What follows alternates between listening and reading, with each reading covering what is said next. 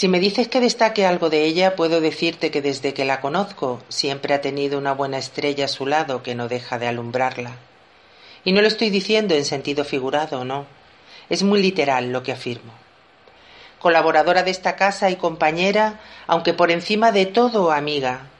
Y aunque la amistad se fragua y acrecienta con el roce, la nuestra se consolida gracias a la mutua admiración que nos tenemos, al amor que sentimos por la literatura y sus oficios, y por la confianza que nuestros ojos transmiten y que hacen que cuando nos encontramos, menos de lo que debiéramos, el encuentro sea mágico, como mágica también es nuestra forma de ver la vida.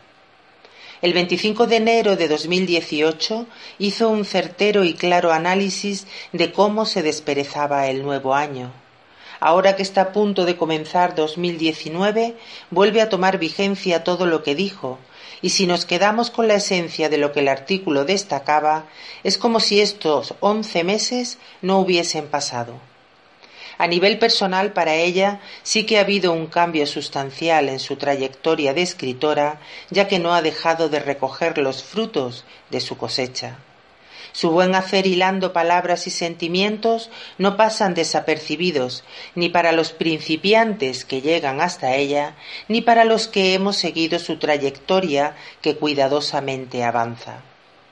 Hablo de Emiluna, la dulce voz de nuestra firma, y de su descriptiva y literaria pluma. Y me enorgullece decirle a los oyentes y decirte a ti, amiga, y esto es todo una primicia, que el Ateneo José Román de Algeciras, con su presidente Juan Emilio Ríos a la cabeza y la familia Tobalina, representados por Alejandro y una servidora, ha decidido por unanimidad otorgarle este año el premio de artículos periodísticos José Luis Tobalina a ti, compañera, y qué mejor sitio para proclamarlo que en nuestra casa.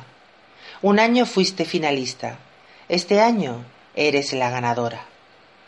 Aunque celebremos ya el décimo aniversario, no ha perdido vigencia el recuerdo imborrable de mi hermano, ni tampoco la importancia del premio. De nuevo una mujer en la lista de los premiados.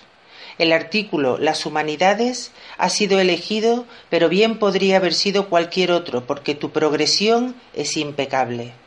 Destacamos tu sensibilidad creativa, tu difícil facilidad para expresarla y la belleza de tus formas ante la crisis económica y de valores que tu artículo señala, como tus palabras dicen, nosotros también estamos convencidos que es necesario un florecer de la cultura humanística. Y a ti, Emi, esa cultura siempre te acompaña. Enhorabuena, amiga.